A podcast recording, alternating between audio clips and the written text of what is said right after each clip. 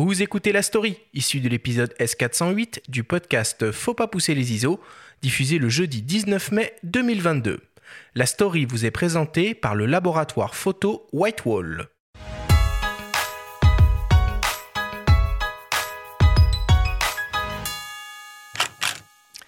Les réseaux sociaux n'ont pas le monopole du like. La preuve sur papier avec une copieuse et belle revue, Like, qui fait la part belle aux photographes. La parenté avec le mythique magazine Life paraît évidente et Jean-Jacques Faré, directeur de la publication, assume également un pied de nez au Facebook, Instagram et autres réseaux, suite à une première expérience éditoriale en ligne avortée, bien qu'elle ait été abondamment likée. Je recevais des, des dizaines, des centaines de likes sur ma page Facebook quand annoncé effectivement que je lançais euh, cette, cette revue euh, numérique. Et finalement, je me suis rendu compte que liker n'était pas payé. Et euh, il y avait une sorte de forme un peu ironique de ma part de dire bah, finalement on, a beaucoup liké.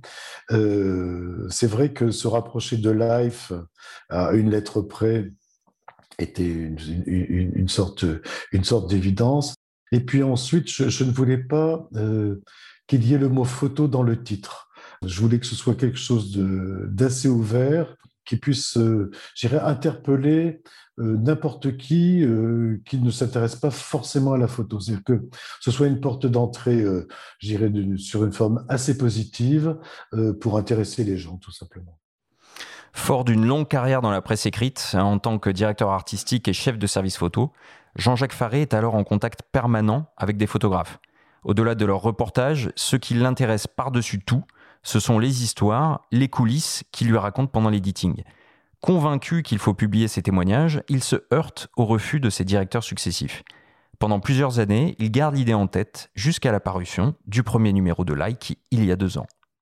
Et euh, cette idée-là est restée chez moi très présente, très très longtemps, euh, en me disant, c'est quand même, euh, il y a des récits formidables, puis il y a des destins, il y a des parcours, il y a, quelque chose de formidablement intéressant. Et puis, le récit du moment passé, le récit du hors-cadre, finalement, donne une, richesse à ce que, et, une, explication à ce que l'on voit euh, qui, est, de mon point de vue, une, plus-value indispensable. Au sommaire du numéro 8, la guerre en Ukraine occupe 42 pages, autour notamment des images de Philippe de Poulpiquet et Laurent Van Dastoct. Les récits des deux grands reporters, rompus à la couverture de conflits, nous éclairent sur la manière dont ils fonctionnent sur le terrain, comment ils obtiennent les autorisations nécessaires, comment ils évaluent les risques et travaillent avec un rédacteur.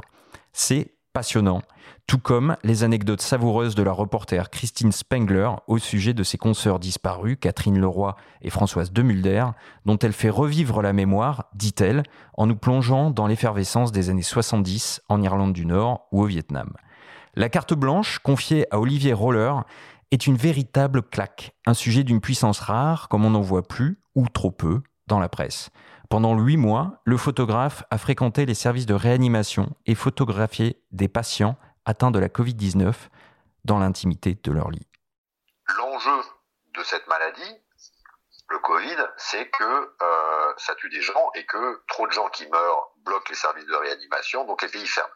Et il fallait travailler sur ça, ce rectangle du lit dans lequel il y a un malade quelqu'un qui est vivant. Toutes les photographies que je fais, euh, les gens sont tous vivants à ce moment-là, mais ça pose la question de ce que c'est qu'être vivant. Quand il y a un organe comme le cœur, le foie, le poumon qui sont défaillants, est-ce que tu es encore vivant? Olivier souligne l'originalité de la revue dont il apprécie le positionnement et la périodicité qui redéfinissent selon lui la place de la photographie dans la presse entre le magazine, d'où vient Jean-Jacques euh, culturellement, euh, il a longtemps travaillé à Télérama euh, et avant Salibé, et le livre. Moi, j'aime bien que ça pose la question en fait de la place de la photographie. Il est dans un genre qui est quand même plus, on va dire, de l'information du journalisme, hein, photojournalisme, que de la photo d'art. Et du coup, je trouve ça vachement intéressant l'idée de l'objet, de la temporalité. Donc, on est on est dans de la presse euh, et en même temps, c'est plus du tout de la presse, comme on a l'habitude de la voir. J'aime bien parce que ça, on est déstabilisé. Comment imaginer raisonnablement un avenir dans l'univers si fragile de la presse papier? Jean-Jacques Faré se donne encore trois ans pour atteindre un équilibre financier.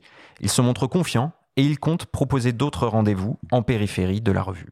Je pense que si on se reparle l'année prochaine à cette même époque, je, pense qu'on aura atteint euh, l'équilibre financier et que l'on pourra même envisager euh, de pouvoir euh, publier des numéros spéciaux. J'aimerais beaucoup faire des spéciaux.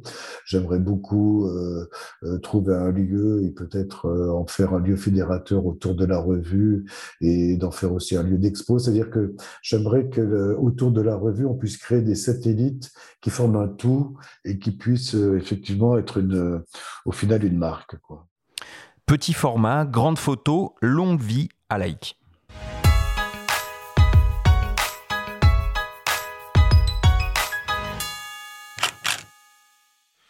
Super intéressant, Benjamin. Euh, du coup, cette revue, c'est quoi? C'est en librairie ou dans les kiosques qu'on peut la trouver? Ah, C'est pas dans les kiosques, c'est distribué dans les FNAC, les grandes librairies et surtout sur la boutique en ligne de l'éditeur Et l'abonnement est à 30 euros à l'année pour 4 numéros, donc c'est une revue trimestrielle. c'est pas délirant comme prix euh. Non, parce que d'autant plus que c'est 9,90 le numéro, donc ça vaut vraiment le coup de s'abonner. Moi, c'est ce que j'ai fait. Voilà, je vous encourage à découvrir cette revue si vous aimez le photojournalisme, si vous aimez les récits euh, de photographes. C'est du beau papier, c'est un petit format, donc très pratique à transporter. Je vous invite vraiment à découvrir euh, voilà, cet écrin-là et un mot aussi sur euh, une expo euh, d'Olivier Roller en ce moment au Musée national euh, Marc Chagall à Nice. On va parler de portraits. Donc, ce sont des portraits de réfugiés ukrainiens qu'il a accueillis chez lui et qu'il accompagne aussi de témoignages sonores. Donc, ça, c'est à voir à Nice sur une durée pour l'instant indéterminée. Frédéric, qu'est-ce que tu penses du coup de, de, Like, de cette approche éditoriale de ton point de vue de photographe? Bah, je peux en penser que du bien. Euh, le travail qu'ils qui, qui, qui, font depuis quelque temps sur, euh, sur présenter les photographes, présenter la photographie, la défendre, la mettre en avant, comment critiquer?